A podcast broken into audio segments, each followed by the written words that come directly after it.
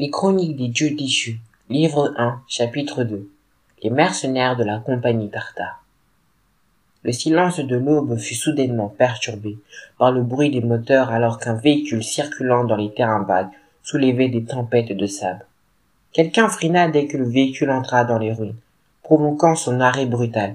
Les composants métalliques rouillés du véhicule grincèrent de façon inquiétante, presque comme si tout le tout était sur le point de s'effondrer on aurait dit le halètement d'une bête accroupie, et le pot visible du véhicule trembla avant qu'un panache de fumée noire ne sorte enfin du pot d'échappement.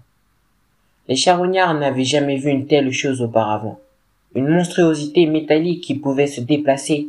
La stupéfaction et l'étonnement étaient clairement visibles sur leur visage. La voiture était construite de façon assez grossière. Son châssis rouillé avait été bricolé à partir de sept ou huit types de véhicules différents, et cette fichue chose débordait de pointes, ce qui lui donnait l'apparence d'un porc-épic en métal. Il avait quatre roues ostensiblement grandes, qui s'écrasaient sur la terre comme des roues dentées géantes, et les pare-chocs avaient été remplacés par des lames terriblement pointues. Il était clair qu'elle n'était pas destinée à protéger le véhicule, mais plutôt à éperonner les adversaires. Le tout avait l'air à la fois mortel et sauvage, et semblait tout aussi féroce et impitoyable que les terres hostiles elles-mêmes. Six grands monstres poursuivaient la voiture, galopant vers l'avant sur leurs pieds géants. Ils étaient divisés en deux groupes de trois qui suivaient le véhicule des deux côtés. Ces créatures ressemblaient aux autruches de jadis, mais leurs pieds étaient plus larges et plus épais alors que leur corps était beaucoup plus ferme et plus musclé. Non seulement elles pouvaient se déplacer dans le désert à toute allure, mais elles étaient également capables de transporter des charges extrêmement lourdes. Dans les friches, elles étaient considérées comme l'un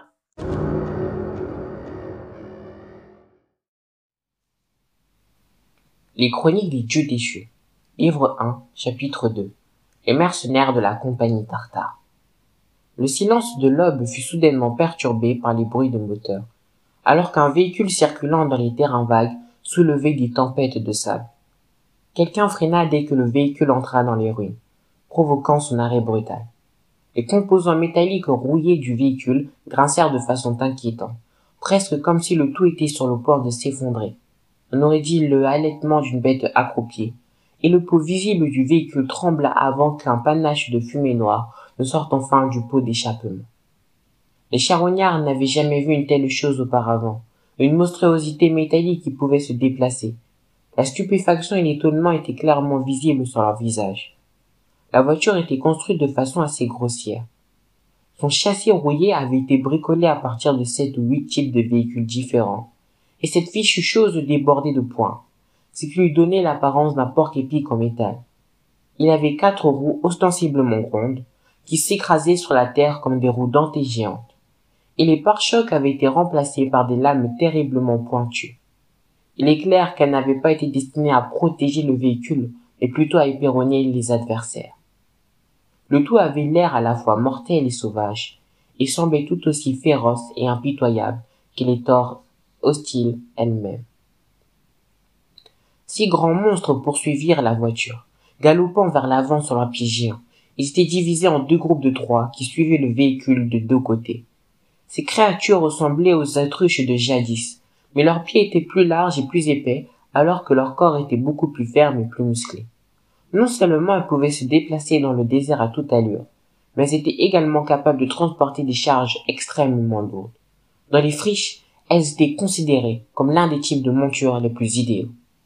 Un cavalier se tenait au sommet de chacune des six monstruosités, vêtues d'une étrange tenue. Leurs vêtements assemblés au hasard étaient composés de divers morceaux de métal, de bois, de cuir, d'os, de roches et d'autres matériaux inconnus. Probablement qu'ils avaient rassemblé autant de choses qu'ils le pouvaient et les avaient utilisées pour créer une armure, composite rudimentaire. En conséquence, chaque personne avait un uniforme différent. L'un d'entre eux qui n'avait qu'un bras s'était en fait greffé un engrenage métallique sur lui-même comme membre prothétique. Une autre personne s'était greffé une lame en dents de scie dentelée sur lui-même. Bref, tous débordaient de l'aura des terrains vagues.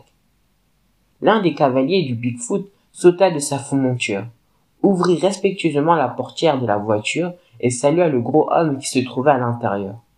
Ce dernier était vêtu d'une veste en cuir sans manches, qui dégoulinait d'huile de machine, et était protégé par une armure grossière, ressemblant à un exosquelette, qui semblait avoir été piétiné par une araignée géante. Ses mains étaient recouvertes de gants de cuir et étaient pressées autour de la large ceinture qui entourait sa, taille, à proximité d'une paire de pistolets noirs modifiés. Même ses armes à feu, anciennes et improvisées, émanaient de la sauvagerie grossière des terrains vagues. Cependant, ils étaient un témoignage direct de sa force et de sa puissance. Les tenues d'outre-mer, des apparences ostentatoires, des oiseaux Bigfoot comme monture et un véhicule d'apparence sauvage. Toutes ces choses proclamaient haut et fort le statut de ces hommes. Ils étaient des excavateurs. Pince-moi, on a enfin trouvé des charognards. Le gros homme alluma un gros cigare. Deux panaches de fumée sortirent de ses narines. Il se leva et ouvrit les verres au protecteur de ses lunettes de soleil, révélant une paire d'yeux perçants qui balayaient les charognards décharnés. Parfait. Laissez Sly Fox regarder combien d'entre vous, pauvres bâtards, sont encore en vie. En cette époque chaotique, les gros hommes étaient aussi rares que les licornes. Cet homme en particulier était si gros qu'il devait peser près de 150 kilos. Il ressemblait presque à un roi exalté et était en fait aussi fier que n'importe quel empereur. Lorsqu'il regardait les charognards, il ne semblait pas du tout regarder ses semblables. Il semblait plutôt regarder les bêtes de somme bon marché qui attendaient d'être abattues. Les excavateurs, familièrement connus sous le nom de Diggers, étaient considérés comme l'un des groupes les plus importants au sein des friches. Ils passaient principalement leur temps à fouiller dans les anciennes décombres et à récupérer des outils et des matériaux de l'ancien temps. Ils effectuaient quelques réparations de base sur ce qu'ils trouvaient, puis les reliaient pour former des armes et des tenues utilisables. Finalement, ils créèrent leur propre organisation. Ces gens utilisaient souvent la nourriture et l'eau comme un bon moyen d'engager les modestes charognards pour travailler pour eux. Les charognards fouillaient les ruines à la recherche de matériel utilisable pour leur compte. C'est pourquoi ils connaissaient bien les excavateurs. Je suis prêt à travailler. Je n'ai besoin que d'une demi-bande de charognards par jour. Je suis plus fort qu'eux. Choisissez-moi. Les charognards mal habillés étaient tous regroupés autour d'eux, luttant pour avoir la chance d'être vus et choisis par le seigneur excavateur.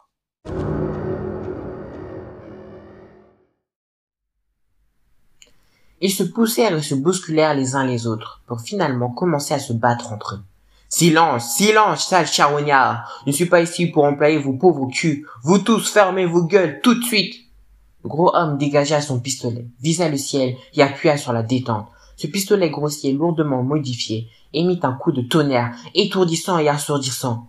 Les charognards se replièrent immédiatement, découragés, leurs regards s'assombrèrent, avec en plus un soupçon de peur et de lâcheté.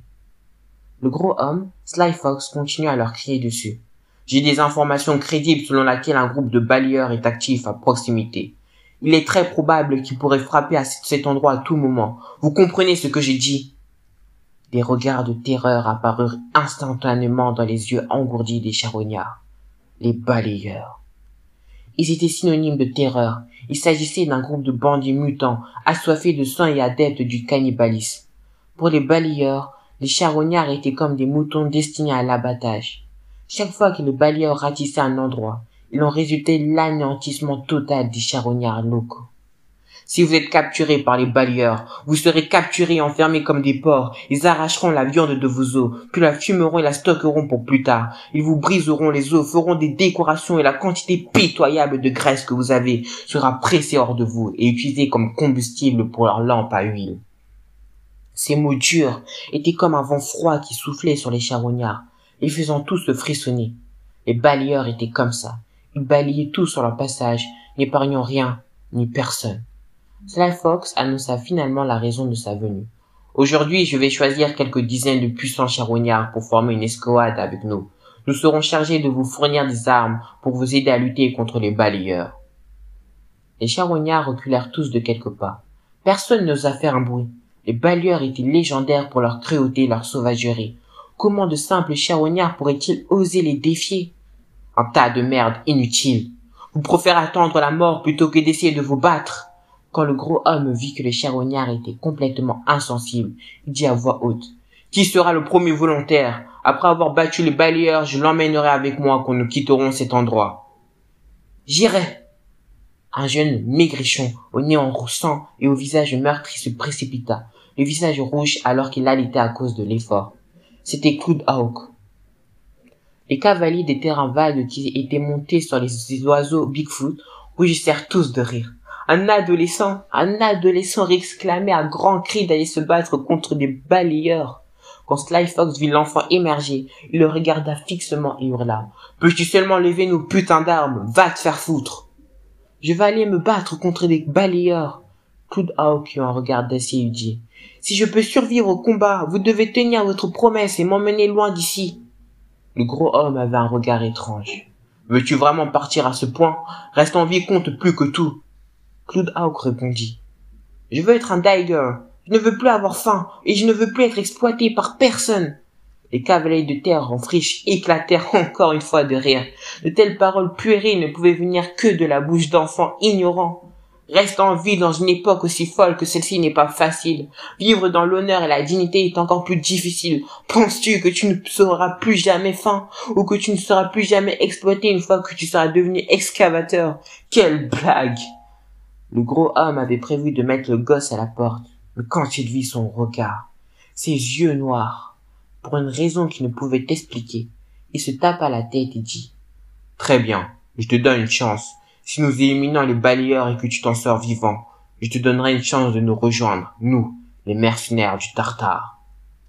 Vous le laissez vraiment entrer? Ce n'est qu'un putain de charognard Ferme ta putain de gueule, tu n'es pas vraiment un putain de noble non plus. Je suis le putain de patron ici, ce que je dis est absolu. Le gros homme tira une autre balle en l'air. Même un gamin comme lui a les couilles de se battre. De quoi les autres ont peur Si vous allez combattre les balayeurs, je vous donnerai à chacun deux morceaux de pain et une bouteille d'eau. Si vous n'y allez pas, je vous ferai goûter à la poudre à canon. Pour les charognards, la tentation la plus irrésistible était la nourriture. La peur la plus terrifiante était à son tour celle de la mort. Cette nouvelle proposition était bien plus efficace que la précédente. Les charognards commencèrent à avancer et bientôt Sly Fox put assembler entièrement son escouade de Suisse, Ahem, son escouade de cœur de lion. Le gros homme cria à haute voix. Envoyez ce lot tout de suite, les autres peuvent attendre ici. Toi, là-bas, gamin, monte dans la voiture avec moi. Claude Hawk fut traîné sur le siège du passager avant. Le moteur se mit en marche avec un hurlement bestial et, avant même qu'il ait eu le temps de trouver son équilibre, l'élan le pressa fermement contre le siège.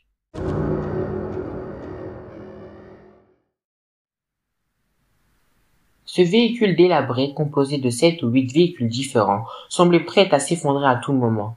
Mais une fois qu'il s'était mis en mouvement, ils se déplacèrent à une vitesse incroyable, s'éloignant instantanément. Le vrai problème, c'est que ce satané véhicule n'avait pas de ceinture de sécurité. Les charognards n'avaient d'autre choix que de s'accrocher désespérément pour sauver leur peau afin de ne pas être envoyés en l'air. Les six cavaliers des friches emmenèrent chacun un charognard avec eux. Les oiseaux Bigfoot tordirent leur cou, puis se mirent immédiatement à galoper sur le sable avec leurs pieds géants. Quand un véhicule ressemblait à un porc-épic, les témoins te remplis à rabord de charognards. Ils grimpaient et descendaient les dunes de sable, virant dangereusement à droite et à gauche alors qu'il évitait de justesse les obstacles sur son chemin. C'était un voyage passionnant mais incroyablement chaotique on avait l'impression que c'était un petit bateau que l'on lançait dans une tempête en mer. Claude Hawk se sentait à la fois nerveux et excité. Tout son corps tremblait, que ce soit à cause de la perspective terrifiante d'affronter des balayeurs sauvages, ou la chance de voir le vaste monde en dehors du champ de compagne, de charognard. Toutes les cellules de son corps vibraient d'excitation. Une pensée en particulier dominait son esprit. Vieux, tu vois ça? Je viens de sortir du camp. Peu de temps après que la voiture ait quitté les ruines, un groupe de nomades se déplaçait sur le sable devant lui. Non seulement le gros homme n'avait pas bougé pour les éviter, mais il avait même accéléré vers eux. Attention! House s'écria en état de choc. Il y a des gens là-bas! Le monstrueux véhicule fonça droit devant lui, en voyant le premier homme voler en lui ouvrant la poitrine. Une grande quantité de sang éclaboussait l'intérieur du véhicule comme une pluie de croamazie, éclaboussant les vêtements de Sly Fox ainsi que le visage de Claude Hawk. Quelques morceaux de chair humaine mutilés recouvrirent le véhicule. Le gros homme éclata de rire et mit en marche Lucy Glass automatique, laissant Lucy Glass balayer les morceaux de chair et de sang sur le pare-brise en verre. Il fit ensuite tourner le véhicule, l'utilisant pour écraser encore un autre des nomades. Cloud Hawk pouvait entendre et même sentir les roues de la voiture écraser le corps de l'homme et lui briser les os. Le gros homme affichait un air de sauvagerie et de jubilation.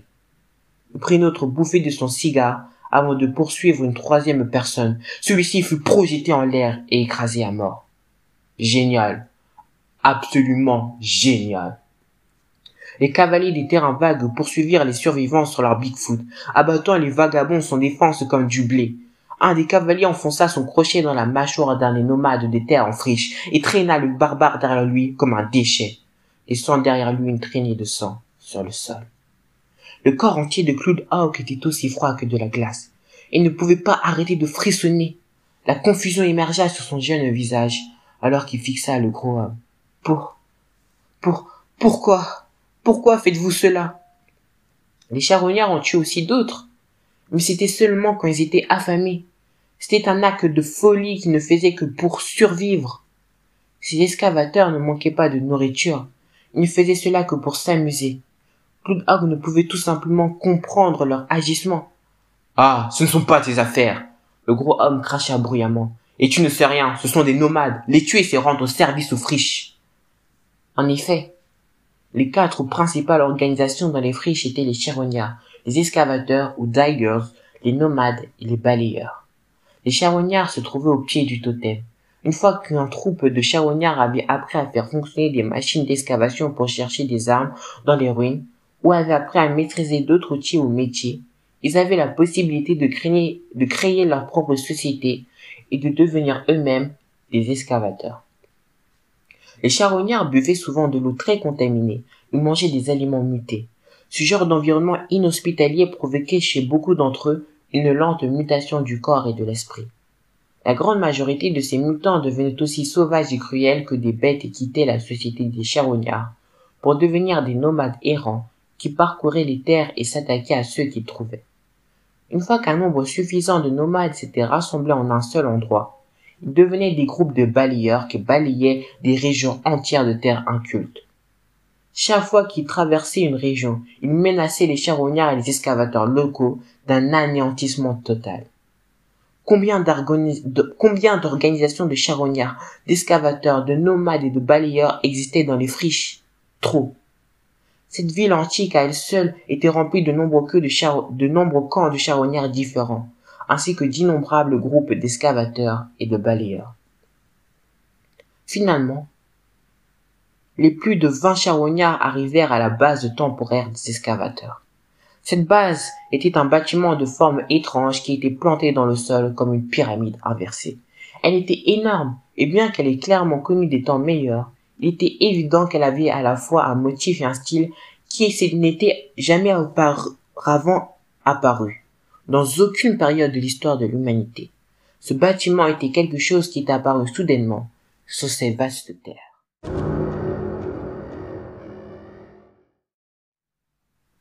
Un camion était garé à l'ombre de la pyramide inversée. Il avait cinq roues. La seule roue frontale était la plus petite. Les deux roues du milieu étaient plus grandes, tandis que les deux roues de l'arrière avait presque la moitié de la taille d'un homme. Le camion lui-même était grand et très fonctionnel. Ses côtés étaient couverts de chaînes d'acier et de cercles de fils de fer aléatoires. Il ressemblait à un affreux lézard géant. Mais il semblait capable de supporter une de lourdes charges. Le gros homme bondit hors de son véhicule et cria Mad Dog, dépêche-toi de venir dire bonjour à la viande fraîche. L'homme surnommé Mad Dog était le type qui se tenait à côté du camion. C'est un homme noir incroyablement musclé qui mesurait un mètre quatre-vingt-dix. Son crâne chauve et son visage étaient couverts de toutes sortes de cicatrices, petites et grandes. L'une des cicatrices laissait penser que quelqu'un avait voulu lui couper la tête en deux, et que quelqu'un d'autre avait utilisé un grand nombre d'aiguilles et de fils pour recoller les morceaux. Sauvage, féroce, hideux, ces trois mots semblaient avoir été inventés pour le décrire. Mad Dog était un homme d'un certain statut, mais son équipement semblait aussi simple et grossier. Il n'avait pas d'arme à feu. Tout ce qu'il avait, c'était une paire de poignards qui étaient enfermés dans des fourreaux autour de sa taille. Il était vêtu d'une armure de cuir avec des pointes qui servaient surtout à protéger sa poitrine et son abdomen. Ses bras musclés et ses épaules étaient complètement dénudés, ressemblant à des plaques de marbre ciselées. L'homme noir balayait froidement du regard les charognards. Sans mot dire, il se retourna et ouvrit les chaînes du camion, révélant les nombreux objets qu'il contenait. Choisissez vous-même. Les charognards regardèrent fixement la grande pile d'armes diverses qui se trouvait devant eux. Il y avait des lances, des machettes, des marteaux, des haches. Même si ces objets étaient tous des armes froides, de fabrication assez aléatoire pour les charognards, et c'est tout de même incroyablement rare et précieuse. Choisissez une arme qui vous convient. C'est à vous de décider si vous pouvez survivre ou non. Le gros homme dit à Mad laissez-les prendre un dernier repas. Ils n'auront probablement pas, ils n'auront probablement pas une autre chance comme celle-ci. À la manière dont il crachait ces mots, on comprenait que le gros homme n'en avait clairement rien à faire des sentiments de ses charognards recrutés. Une lueur de terreur apparut dans les yeux du charognard. Il n'avait aucune idée de la cruauté et de la sauvagerie qui les attendait. Ils n'avaient pas d'autre choix que de commencer à choisir leurs propres armes. Les machettes et les haches étaient efficaces, mais Cloudhawk n'était pas assez fort pour les utiliser. Finalement, il choisit une épée courte de moins d'un mètre. Lorsque Cloudhawk sentit le métal froid de l'épée refroidir ses mains, il ne put s'empêcher de se sentir un peu plus à l'aise. Peu importe ce qui se passait, il l'acceptait. Même si ses chances de survie étaient minces, il ferait de son mieux pour rester en vie. Hawk refusait d'être un modeste charognard pour le reste de sa vie. Il ne voulait pas mourir seul et oublié, comme le vieux.